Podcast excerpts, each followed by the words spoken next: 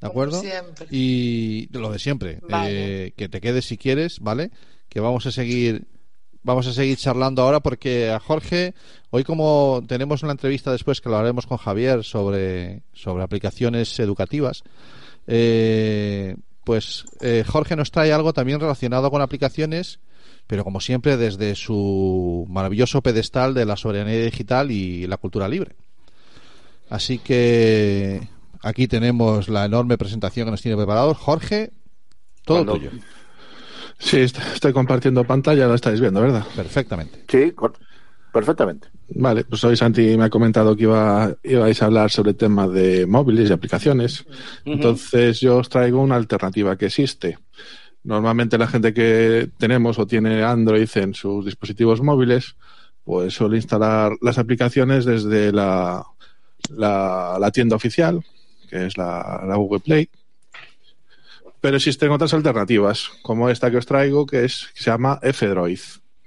Para acceder a ella, eh, tenéis que abrir un navegador y escribir f-droid.org.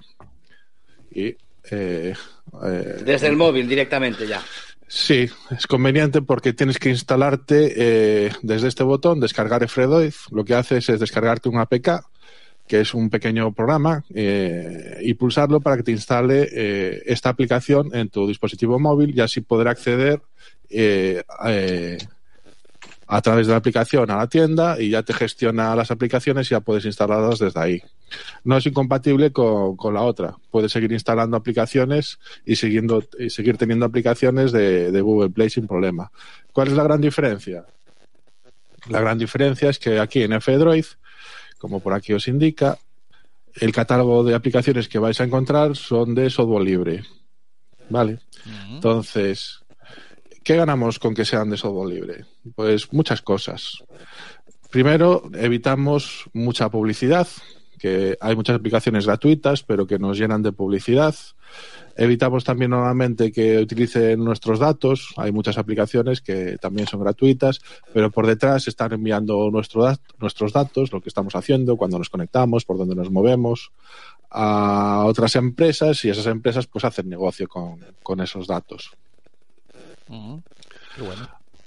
Eh, y otra gran diferencia es que muchas veces nos, nos quejamos de que nuestro móvil está viejo, no va bien, y muchas veces no es culpa del dispositivo, sino de las aplicaciones que tenemos instaladas, que suelen ser aplicaciones, además de ser pesadas, suelen ser aplicaciones que por detrás están haciendo cosas, aunque no las veamos, y eso carga al sistema y hace que el, el dispositivo no funcione todo lo bien que debería funcionar. Estas aplicaciones normalmente son más ligeritas y suelen funcionar mejor porque solo hacen eh, para lo que están pensadas, no hacen por detrás nada más. Entonces, eh, aquí tenéis muchísimas aplicaciones para poder instalar y probar. Está dividido en categorías, conectividad, desarrollo, juegos, gráficos, internet, dinero, multimedia, navegación, bla, bla, bla. Yo, si queréis probar alguna, yo normalmente recomiendo empezar por las simple mobile tools que se llaman, que son eh, una serie de herramientas de un desarrollador que son bastante ligeritas, no te meten publicidad y funcionan muy bien. Yo las tengo, la, mitad de las que tiene este desarrollador las tengo instaladas en mi móvil. Eh, tenéis desde una, un, gestor de, fotos, de, galería, un gestor de archivos, o una herramienta para tomar notas, un calendario, un grabador de voz, un reproductor de música, una calculadora y, y, más, muchas más. Cada poco va sacando alguna nueva. Si queréis probarlas, yo recomiendo estas para empezar, porque son herramientas que más o menos utilizamos todo el mundo y la comparáis con las que tenéis instaladas, a ver si os va bien, si funciona mejor o peor de las otras. Eh, en función de esa. Nos pregunta Carlos Lagarón.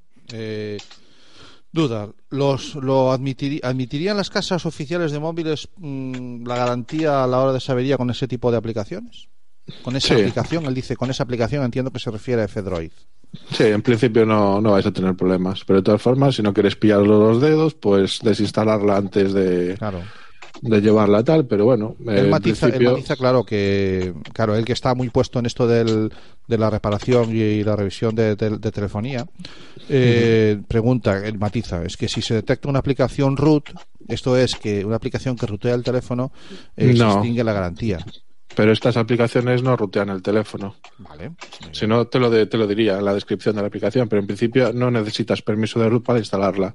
Es una aplicación normal en la que no, no necesitas ese tipo de permisos. Vale. Cuando has, cuando has empezado, has dicho, eh, te bajas una APK, eh, vale, me bajo una APK es me bajo un archivo. Sí. Pero, eh, ¿qué hago con ese archivo en el teléfono? Tienes que pulsar encima de él y te va a preguntar si lo quieres instalar. Te va a amenazar en plan diciendo, oye, que este archivo no está firmado por la Google Play, pero tranquilos que si lo descargáis desde esta web no vais a tener problemas. Vale, vale. Quiero decir que estamos acostumbrados a ir a Google Play o, a, o al, al, market de... Claro, estamos hablando exclusivamente de Android. Aquí Mac no, no hay opción. Eh, y estamos acostumbrados a ir a la tienda y descargarnos de ahí. Pero esa es otra forma de instalar aplicaciones en nuestro móvil, que es bajarnos el archivito, como cuando hacemos en, en el ordenador, que nos bajamos el instalador, y aquí bajamos ese archivito y se instala la aplicación igual. Sí. Vale, perfecto. Eh, otra duda que yo tenía. Eh, en estas, yo cuando voy en Google Play, puedo ver en una aplicación las, las cosas que hace esas por detrás. Las cosas más me interesan más los permisos. toda aplicación cuando te la instalas le tienes que dar permisos o para que acceda a la cámara, al micrófono, a los contactos. En estas aplicaciones que yo me instalo a través de Fedroid, también tengo posibilidad de ver qué permisos le tengo que dar a la aplicación. Aquí vais a tener muchísima más información que en la, en la que os da las de Google Play. Os va a contar absolutamente todo lo que hace, todos los permisos que necesita e incluso si sois eh, programadores y tenéis noción de código, pues podéis ver el código y ver lo que hace la aplicación. Ah, qué bien, qué interesante. Una pregunta, una pregunta. Eh, eh, ¿Tiene la aplicación Clubhouse? Em, tendría que buscarla, pero me parece que eso de momento no está disponible para Android. No, solo está. Qué pena. ¿Tú la tienes, conseguir una invitación. Luego hablamos, si queréis, de esa. Es la, nueva moda. La nueva moda. la nueva moda. Esa, esa, nueva moda es para la manzanita solo. Bueno, dale tiempo bueno, aprovechando que Santi antes hizo un poquito de spam, pues os muestro aquí oh. el oh. metapodcast del que estaba hablando antes Santi, otro metapodcast en Spotify. Es en serio, eh, que está en Spotify, eh, cuidado. Pero también pensé que ibas a hablar de otra cosita que no has hablado. Dale, dale, dale, eso, vale, te estaba esperando, tío. Porque, claro, yo a Santi no lo, no lo lío solo para una cosa, yo si lo lío, lo lío para todo el año. Adelante, todo tuyo. ¿Qué es eso? ¿Qué va a pasar el día 6 de marzo? Entonces, el 6 de marzo estamos organizando nuevamente un Día de los Datos Abiertos en edición en A Coruña y esta vez pues vamos a contar, entre otras personas, con, Santi, que nos va a hacer de presentador en la jornada. Eh, esta jornada ya la hicimos el año pasado, fue el 7 de marzo, el año pasado, la hicimos en la Domus y pues tenemos estas charlitas. Bueno, vamos a verlo aquí en, el horario. Este no es el frisol, ¿eh, Camilo?